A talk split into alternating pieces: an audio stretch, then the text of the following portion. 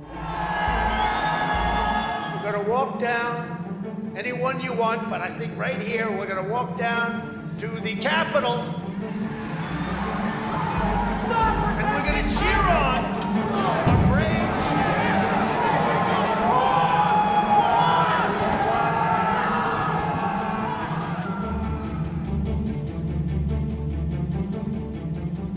Hola, bienvenidos y bienvenidas a un nuevo episodio de Libremente FM, donde así el mundo está en completo caos y a punto de autodestruirse, les traemos algo de entretenimiento existencial.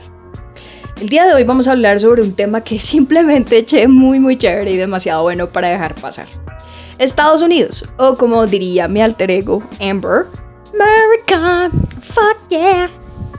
El país que podríamos decir está en las mejores condiciones de su existencia, Obvio, si no contamos que supremacistas blancos se tomaron su capítulo en enero, que las muertes por COVID superan el medio millón de personas, y donde fascistas republicanos, siendo minoría, aún tienen el poder para decidir si condenan o no a un presidente que incentivó una insurrección violenta. Pero no es como si no hubieran consecuencias negativas en el futuro, ¿cierto? ¿Cierto? Pero bueno, más allá de ver el desastre. Vamos a abordar este post-mortem de dos maneras. Primero, vamos a ver el por qué llegaron hasta este punto y cuáles son las consecuencias a futuro de estas decisiones que se han tomado últimamente. Entonces, comencemos. ¿Por qué Estados Unidos ha llegado hasta ese punto? Porque son racistas.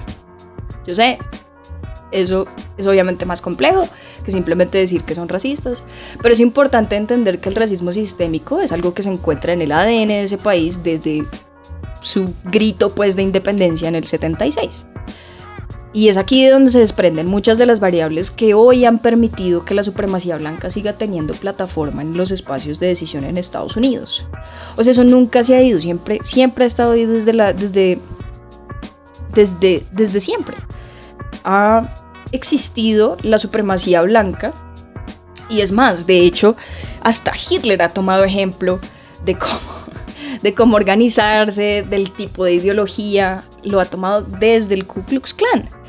Entonces, pues, obviamente ellos llevan una tradición racista de la cual no se han podido desprender. Es que sin irnos tan lejos, el famoso colegiado electoral, que hablar de eso es otro enredo, del cual ya pasamos, ya, ya, eso ya, eso ya, ya, no vamos a hablar más de eso, porque ya se habló bastante el año pasado, cuando por fin quedó elegido Biden, después de, tanto, después de tanta controversia. Controversia estúpida además, pero bueno, X. Este famoso colegiado, eh, colegiado electoral, es que además estoy segura que los fundadores estaban en medio de una borrachera, ni la de madre, al momento de inventarse cosa tan dañina, hola.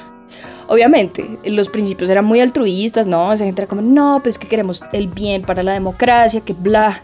Pero hicieron al final todo lo contrario. La razón de esto es porque lograron marginalizar a las grandes mayorías, dándole mayor importancia a estados que no reflejan la demografía del país. Y eso siempre ha sido. Obviamente la demografía ha cambiado, pero precisamente esa era una de las razones por las cuales los estados del sur, al inicio de esa nación, estaban tan a favor del colegiado electoral.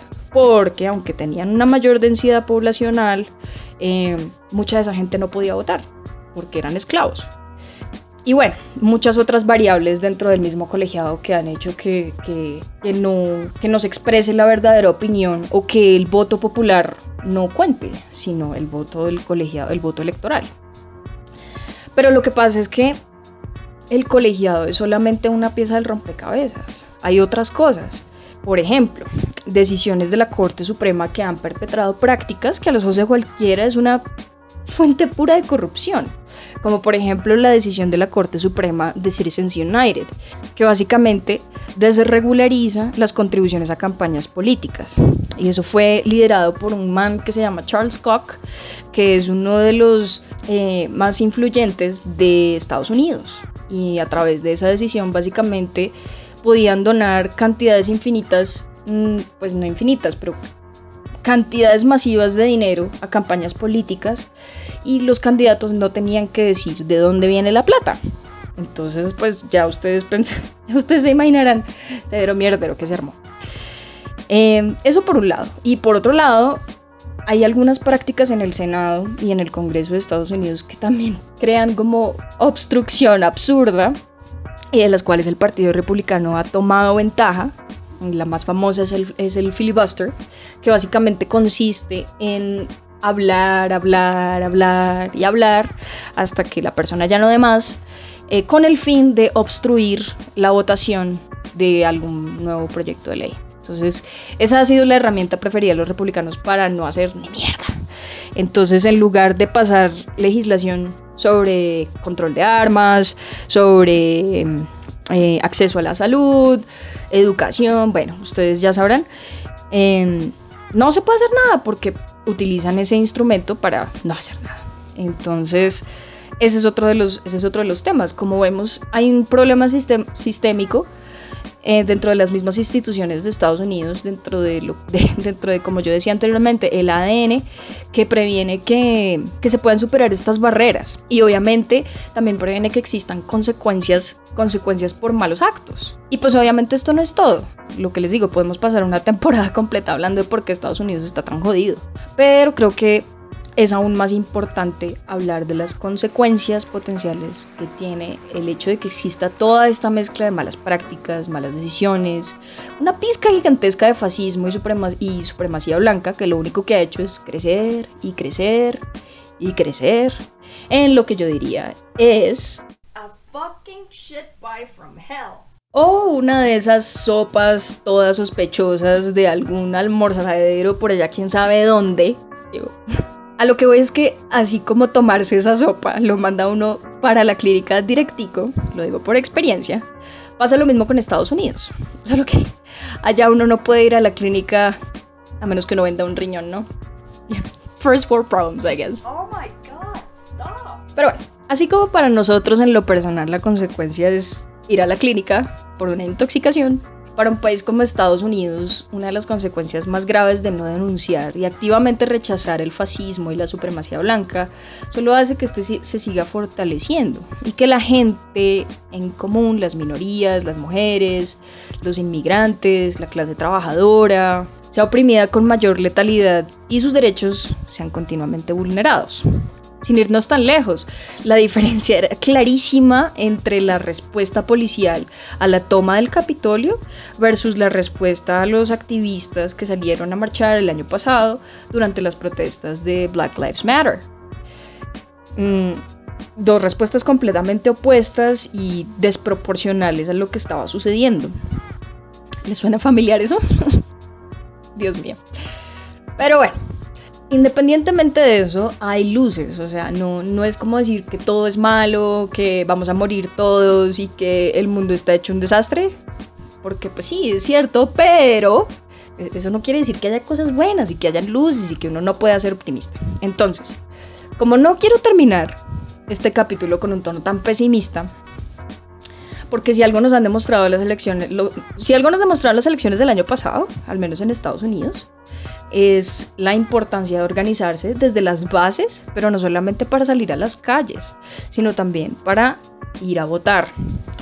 Y, Estados Unidos no está fuera de peligro, entre comillas, no se ha salvado. De hecho, lo más probable es que el fascismo y la supremacía blanca regresen con mayor fuerza, mm, porque este tipo de cosas no se van y así uno no quiera o haya poca evidencia, la historia tiende a repetirse sí demuestra que tenemos al menos una herramienta a nuestro favor, que es el voto. Y yo sé, suena súper idealista decir eso, y además el voto no es lo único, eso también lo sé, pero no podemos perder de vista que el voto no solamente nos pertenece, sino que tenemos que hacerlo valer. Y esto, este mensaje ya es como para acá. El voto hay que hacerlo valer. Y tiene que ser un voto informado y y tiene que ser un voto consciente, que es lo que muchas veces hace falta. ¿Qué año ha sido este, no? Y solamente es marzo, Dios mío. Pero, si algo bueno tiene este año es este podcast. Y pues al menos tengo donde desahogarme yo.